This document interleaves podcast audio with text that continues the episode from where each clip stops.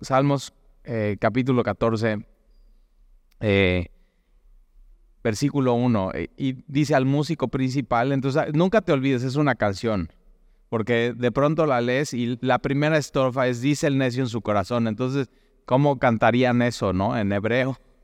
Y aquí sería pues como una, como ranchera despechada, ¿no? dice el necio en así, ¿no? Y, pero son salmos que, que hablan realmente a la realidad de lo que sucede. Y aunque fue un, salmo que se escribió hace tantos años, es una verdad el día de hoy. Y es un salmo no, de, no personal, sino es un salmo que habla acerca de la realidad de la humanidad. Entonces, no siempre es así, como dice el salmo, pero es una realidad eh, y es como Dios ve a la humanidad. Entonces, tómalo en cuenta en, lo que estamos estudiando Salmos 14, es como, como Dios ve a la, a la humanidad. Entonces, eh, dice el necio en su corazón, no hay Dios. No hay Dios. El original no dice hay. Entonces, lo leeríamos así, dice el necio en su corazón, no Dios. No Dios. Para mí no, no hay Dios no Dios en mi vida. No quiero nada que ver con Él. Entonces, fíjate, realmente no es, no es ateísmo, porque si te fijas y estudias bien tu Biblia, no hay ateos en la Biblia. O sea, todos, todos los personajes de la Biblia creen en, creen en Dios, ¿no? El, el Dios judío cristiano, o creen en dioses paganos, pero no ves a nadie que no cree en Dios. O sea, en, en la cosmovisión de estos tiempos que se escriben los salmos, eh, el, problema no es gente que no cree en Dios, sino el problema es que si tú creías en Jehová de los ejércitos, el único Dios verdadero, o creías en todos los dioses que había alrededor. Eh, pero aquí el necio en su corazón es, realmente no es un ateo teórico, sino es un ateo práctico. Es que eh, con su vida está diciendo no hay Dios. No quiero tener nada que ver con Dios. Y para alguien que, que quiere vivir una vida inmoral, eso es muy práctico. O sea, decir que, no creo en Dios, no hay Dios, no quiero nada que ver con Dios, es como en pocas palabras, ¿no? Y bajita la mano le están diciendo, Dios, no te metes en mi vida, yo voy a vivir como yo quiera y, y que nadie me diga qué hacer. Entonces no estás bajo ninguna autoridad moral, aunque realmente pues sí hay una autoridad moral. Entonces, eh, y, la palabra necio se traduce en otras Biblias, dice el tonto en su corazón. Entonces la Biblia dice que no, quien dice no, no Dios, no hay Dios, es un tonto. ¿Por qué? Porque al ver la evidencia, o sea, de la creación, eh, ¿cómo puedes decir que no hay Dios? O sea, al ver la creación, al ver el ser humano, y hoy con la tecnología que hay, tú puedes ver eh, los, órganos y cómo las células eh, y, la, sangre y cómo todo recorre el cuerpo y cómo es perfecto. Es como un reloj que todo eh, camina y da a, su tiempo la hora. el reino animal, ¿te gustan las mascotas? O sea, ve un perro cómo se comporta, cómo, cómo aprende de ti. O sea, si te das cuenta, los perros, por supuesto, no son humanos, pero de tanto convivir contigo, ya de pronto tienes rasgos humanoides, ¿no? Dices, o sea, ¿cuándo, ¿cuándo te hubieras imaginado que un animal dé la mano? El ser humano, tú vas, hola, ¿cómo estás? Y das la mano. Y tu perro, ¿qué le haces? No nació sabiendo eso, pero tú dices, dame la manita y te hace. Y ya, ahí estás, dándole la mano y le empiezas a enseñar cómo, y, y al ver todo eso, o sea, la creación, el ser humano, el reino animal, eh, la, eh, realmente el alma de las personas saben que hay Dios. O sea, lo que pasa con una persona así, eh, necia, que en su corazón dice no, no Dios, lo que realmente está haciendo es, es revelándose a la evidencia que hay en el mundo. Eh, ahora, un ateo, piensa en esto, un ateo para que diga, no hay Dios. Oye, ¿estás seguro que no hay, Dios? O sea, soy ateo, no hay Dios. Y normalmente van y están diciéndolo y, son evangelistas de no hay Dios, no hay Dios, no hay Dios. Yo digo, ¿por qué quieres ser evangelista de que no hay Dios? O sea, ¿por qué no traes una, una, una pancarta que diga no hay unicornios? Y vas por todo el mundo y dices, no hay unicornios, no hay unicornios. O sea, es, ¿por qué Dios? O sea, ¿por qué el, tu problema es con Dios, el, ateo? Eh, entonces ahí, ahí, tienes, no hay, no Dios, no quiero nada que ver con Dios, y dice el necio, y ve dónde lo dice en su corazón. Entonces él mismo se tiene que estar diciendo, no hay Dios, ¿eh? No hay Dios. Se tiene que estar autoconvenciendo de la evidencia que hay en el mundo de que sí hay Dios. Ahora, un ateo para decir, no hay Dios, y tú le preguntas, ¿estás seguro que no hay Dios? No hay Dios.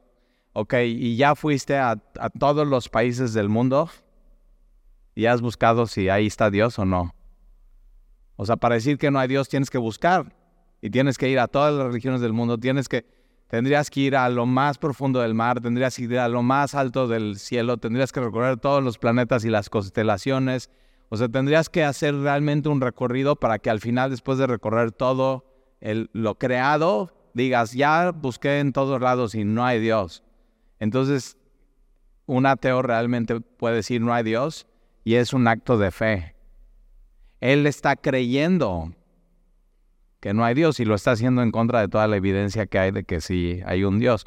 Una e, evidencia de que sí, sí, hay un Dios, lo vimos el domingo, es esta ley de la naturaleza humana que hay en nuestro corazón, que sí leer la Biblia, sí saber los diez mandamientos, tú sabes que está bien y que está mal algo. O sea, está, bien ir en la calle y ver a una abuelita que se acaba de caer y en vez de ayudarle a patearla, ¿está bien o está mal? No, pues, ¿qué? o sea, ¿quién diría que está bien? Todos dirían está mal. ¿Y quién, quién, quién decide eso? O sea, ¿quién, ¿quién es el estándar o quién pone esa ley moral en nuestros corazones? Tiene que ser algo externo a nosotros, porque eso en todo el mundo creemos, eso está mal. No puedes decir que está bien. Entonces, eh, dice el necio en su corazón, y otra vez en su corazón, no Dios, no hay Dios. Y entonces es, es, es una no es un ateo teórico, es un ateo práctico. Eh, y se, está otra vez, se está autoconvenciendo, no hay Dios, no hay Dios, no hay Dios. Y ve la evidencia y dice, no hay Dios. Y ve un atardecer precioso y dice, no hay Dios. Y ves, ve su, eh, su, cuerpo y la perfección del cuerpo humano y dice, no hay Dios. Y ve un estudio de, en National Geographic de cómo es la retina y cómo puedes ver y cómo la imagen está invertida y, y y, él cree que todo eso viene de un accidente cósmico. Y dice, no hay Dios. No eh, cree que no hay un diseñador de todo lo diseñado. Cree que no hay un pintor de la creación, del cuadro que es el universo y la creación. Y entonces eh, se, se han corrompido. Entonces aquel que dice que no hay Dios, su problema no es no creer, su problema es moral. Porque entonces se han corrompido y hacen obras abominables y no hay quien haga el bien. Entonces otra vez ahí está. Eh, eh, o sea, todo el mundo creemos en, el mundo que todo efecto tiene una causa.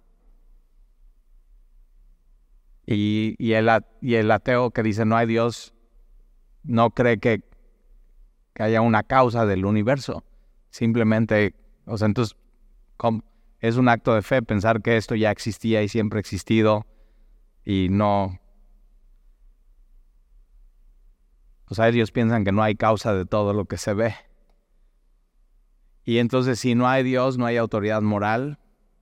Y si no hay autoridad moral, cada quien puede hacer lo que quiere.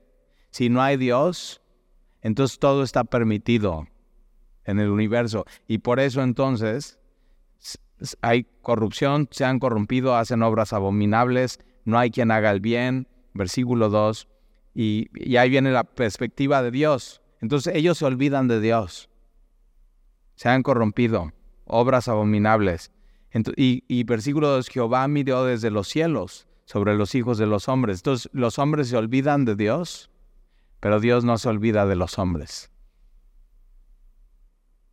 Y entonces Jehová miró desde los cielos sobre los hijos de los hombres, sobre los hijos de Adán, para ver si había alguno entendido que buscara a Dios. Y entonces Dios está como que haciendo un escaneo en la tierra, a ver si hay alguien que, algún entendido, alguien que, que, me busque. Y esa es la respuesta, versículo 3. Este es el efecto de la caída. Todos se desviaron, a una se han corrompido. Esta palabra corrompido es podrido, o sea, toda la, humanidad podrida. Eh, es, esta palabra corrompido es sinónimo en la Biblia de pecado, pero también es sinónimo de un eh, cadáver de un muerto. Y así, nos, así ve Dios a la humanidad. Entonces, Dios es el creador, Él creó todo, Él es el diseñador, Él es el arquitecto. Pero ¿qué es lo que pasó? Viene la caída, el Adán decide independizarse de Dios eh, y moralmente está diciendo, no Dios, no quiero, a, es Adán y Eva, no Dios, no quiero a Dios. Queremos el conocimiento del bien y del mal, queremos ser independientes. Viene la corrupción, entra la muerte, entra la enfermedad y lleva esto, el pecado lleva a, a un cadáver muerto. Y, y lo que Dios ve es que no hay quien haga lo bueno, no hay ni siquiera uno. Y uno. Y tiene esto que eh, esto corrupción es sinónimo de fruta podrida, entonces y, una fruta podrida no sirve de nada. Entonces no sirven a Dios, no sirven a su prójimo. Versículo 4. No tiene discernimiento todos los que hacen inequidad, que devoran a mi pueblo como si comiesen pan. Entonces el, no Dios no solamente afecta tu relación con Dios, sino con los demás. Y entonces su día a día es hacer injusticia y a Jehová no invocan. Entonces alguien que dice no Dios, tampoco va a orarle a Dios. No va a invocar su nombre. No quiere tener nada que ver con Dios. Y, y por eso Dios manda a Jesús para resolver este problema de la caída. O sea, Dios tenía que hacer algo.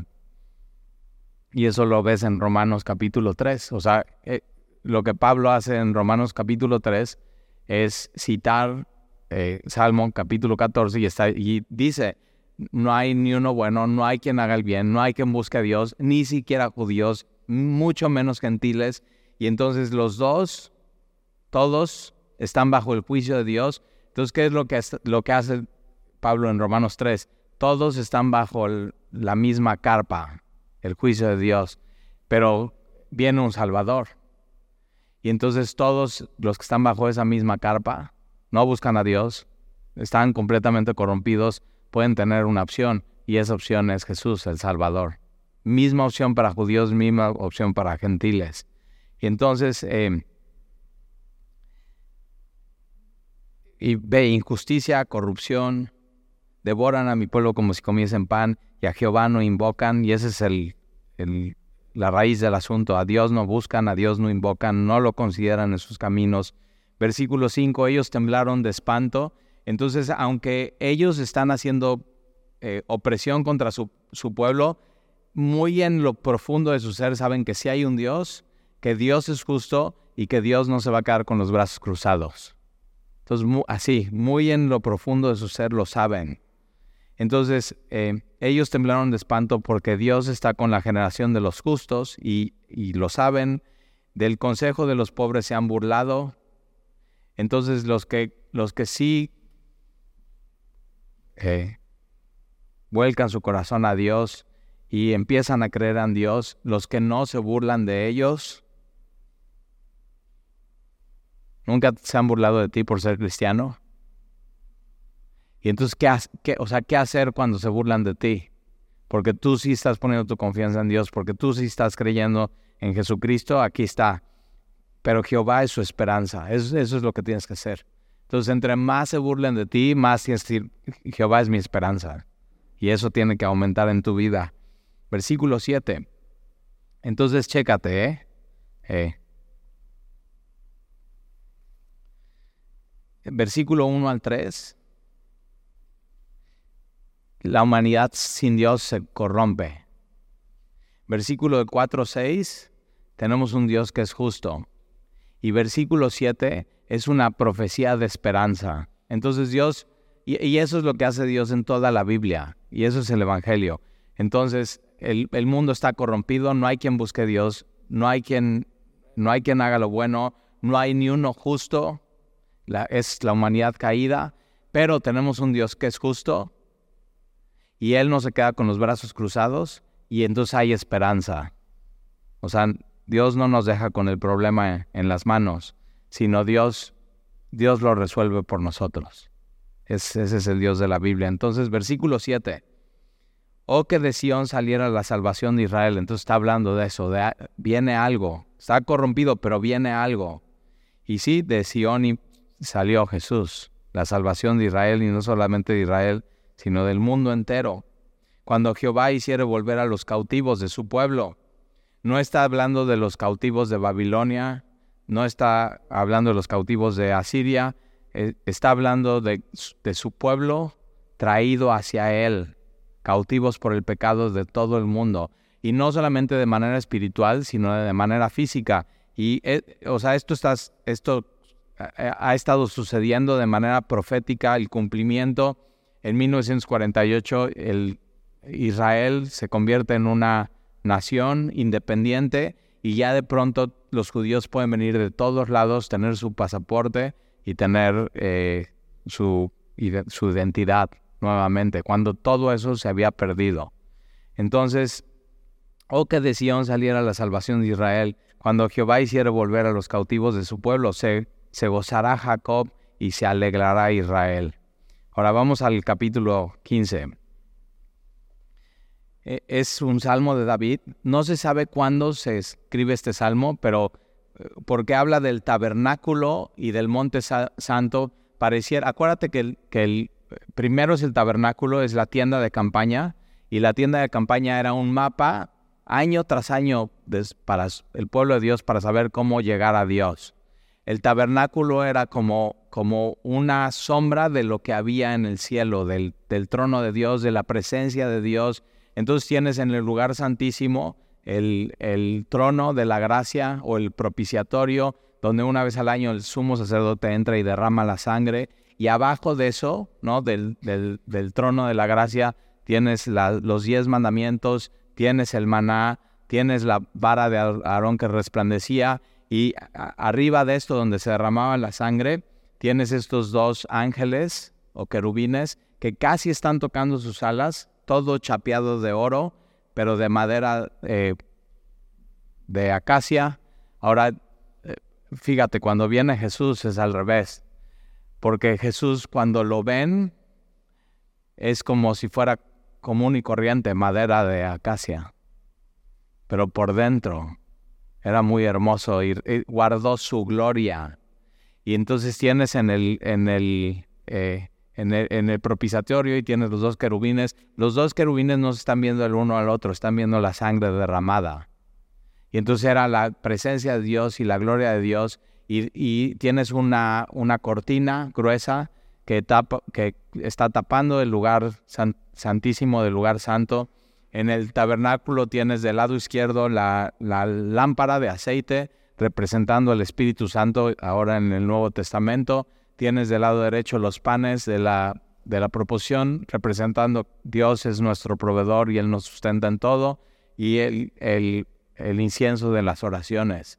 Y entonces todo eso lo movían a donde se movía Dios en la nube, en el desierto, ahí ellos se movían, pero de pronto ya llegan a un lugar fijo y, esto es cuando ya decide David, vamos a traer el tabernáculo con el arca a Jerusalén y la vamos a mover.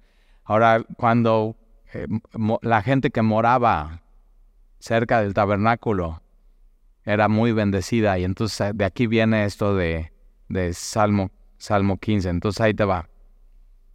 Dice Jehová, ¿quién habitará en tu tabernáculo? Y es una pregunta que hace David, o sea, ¿quién habitará? Ahora aquí la palabra habitar, David no podía habitar en el tabernáculo porque no era sumo sacerdote. O sea, David era rey. Pero él está diciendo, ¿quién, quién puede visitar y pasar tiempo ahí en tu presencia? Eh, y entonces está hablando de, para nosotros es eso, es, ¿quién puede pasar tiempo en tu presencia, Dios? Entonces, ¿quién habitará en tu tabernáculo? ¿Y quién morará en tu monte, santo? Eh, o sea, donde hay paz, donde hay seguridad, donde está tu presencia y donde tú ahí derramas bendición.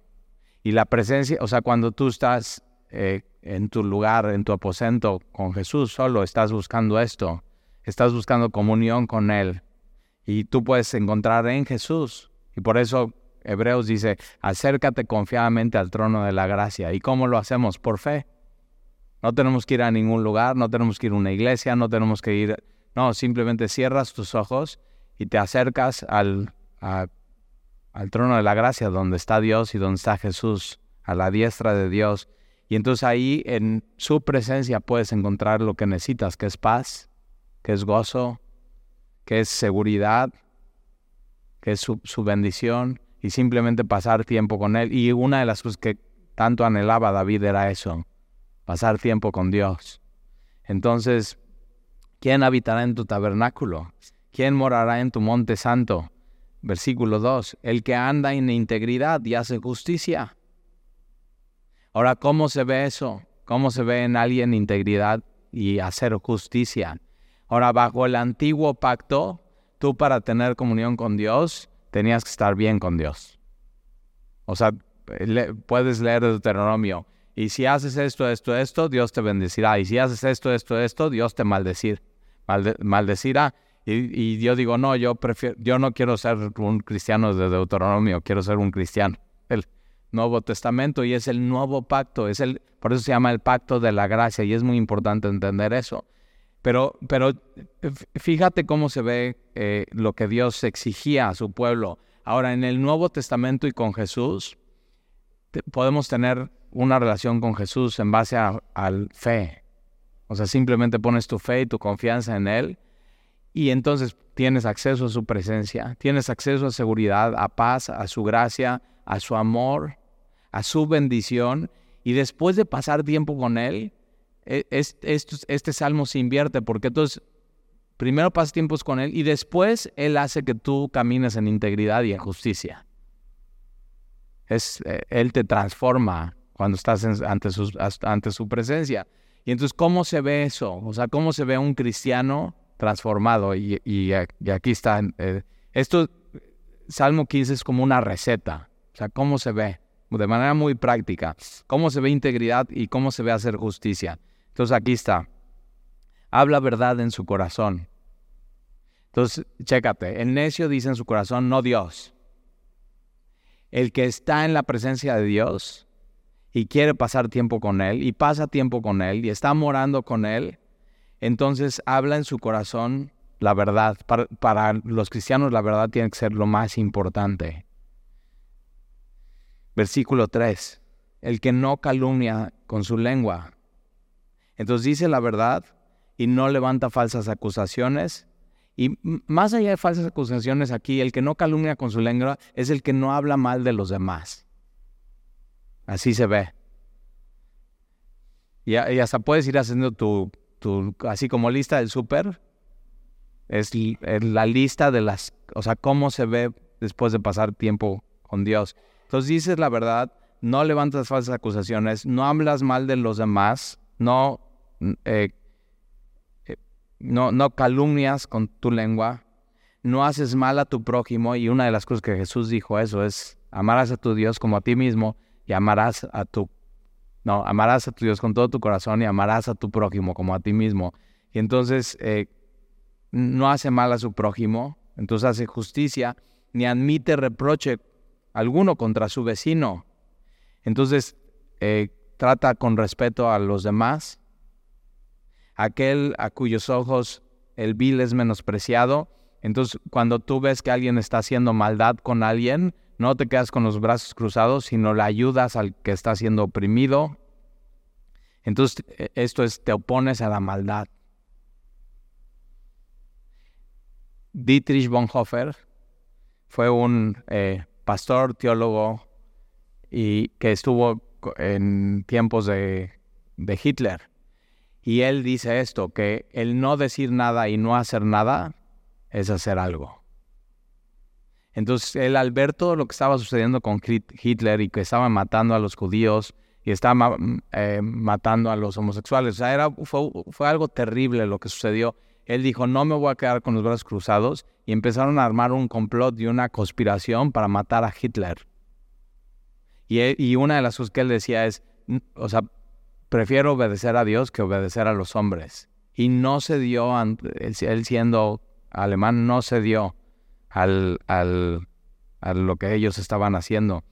Y él dice eso, el haberme quedado callado y no hacer nada era hacer algo.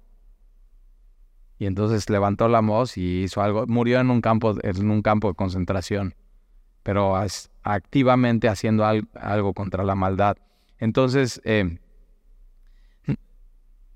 aquel cuyos ojos el vil es menospreciado, pero honra a los que temen a Jehová, el que aún jurando en daño suyo, no por eso cambia, entonces es alguien que cumple sus, promesas. Entonces cumple su palabra aunque no le convenga. Es, es ahí está, una, una cosa de las personas que pasan tiempo con Dios. Cumple su palabra aunque no le convenga. O sea, no cambia el trato, no cambia el pacto, no cambia el contrato. Versículo 5. Quien su dinero no dio a usura. Y, es, o sea, eso es, toda la Biblia está diciendo eso, ¿no? O sea, no le prestes a alguien y cobres intereses muy altos. Pero más allá de eso, porque entonces dices, ¿cuánto es alto? ¿Cuánto es interés alto?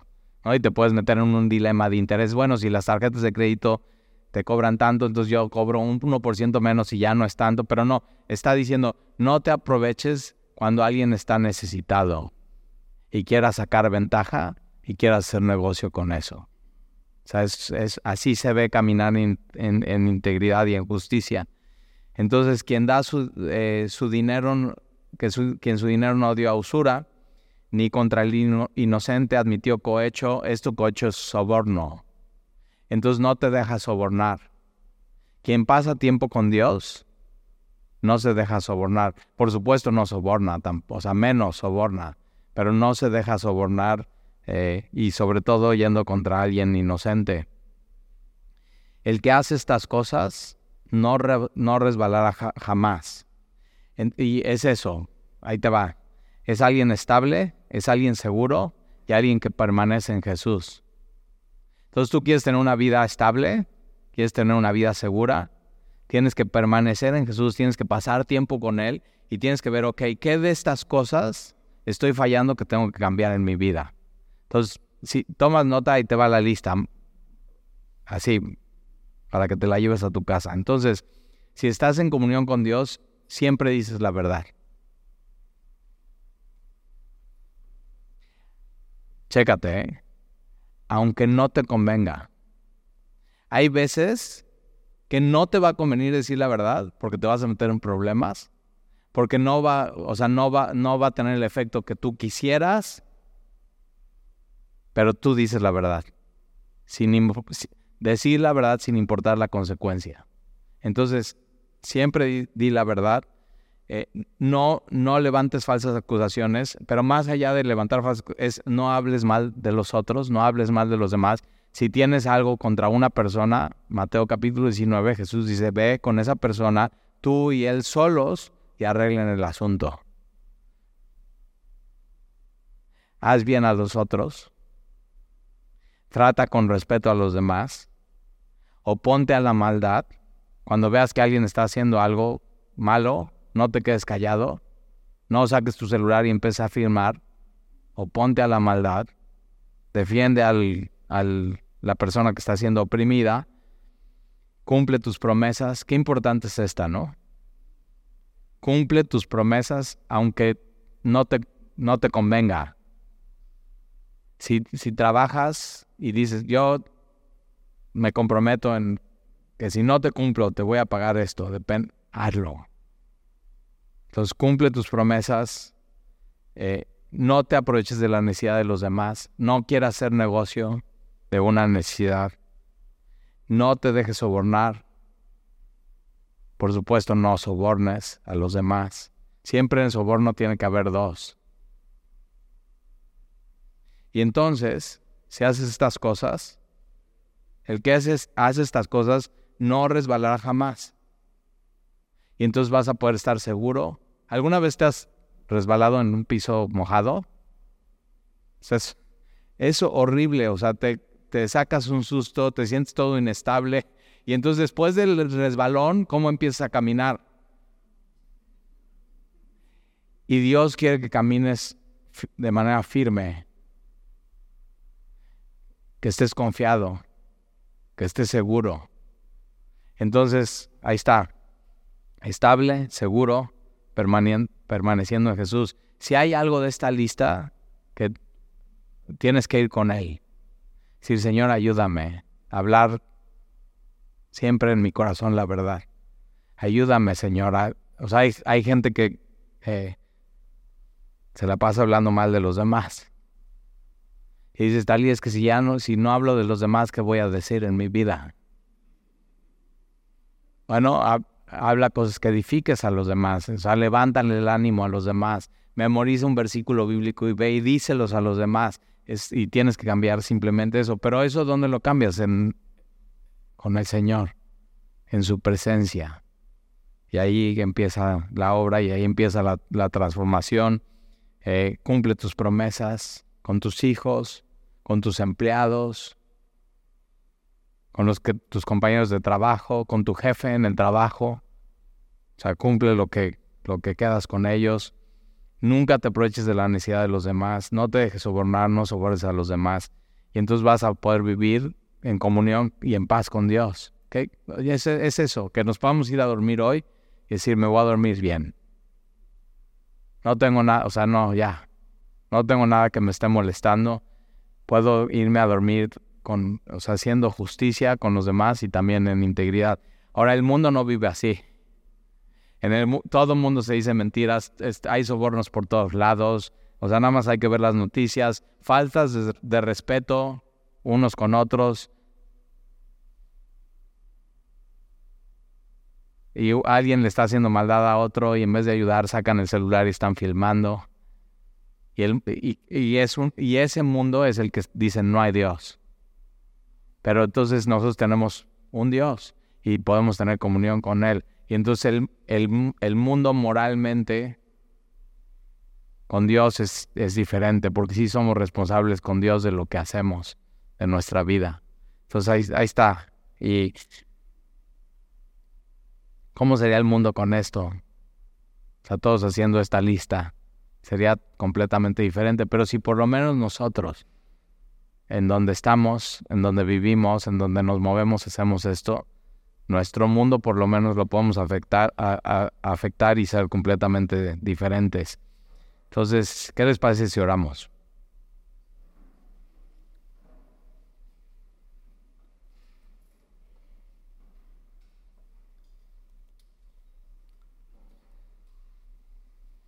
Y nuestro Padre y nuestro Dios, te damos gracias porque tú nos has regalado el, el don de la fe.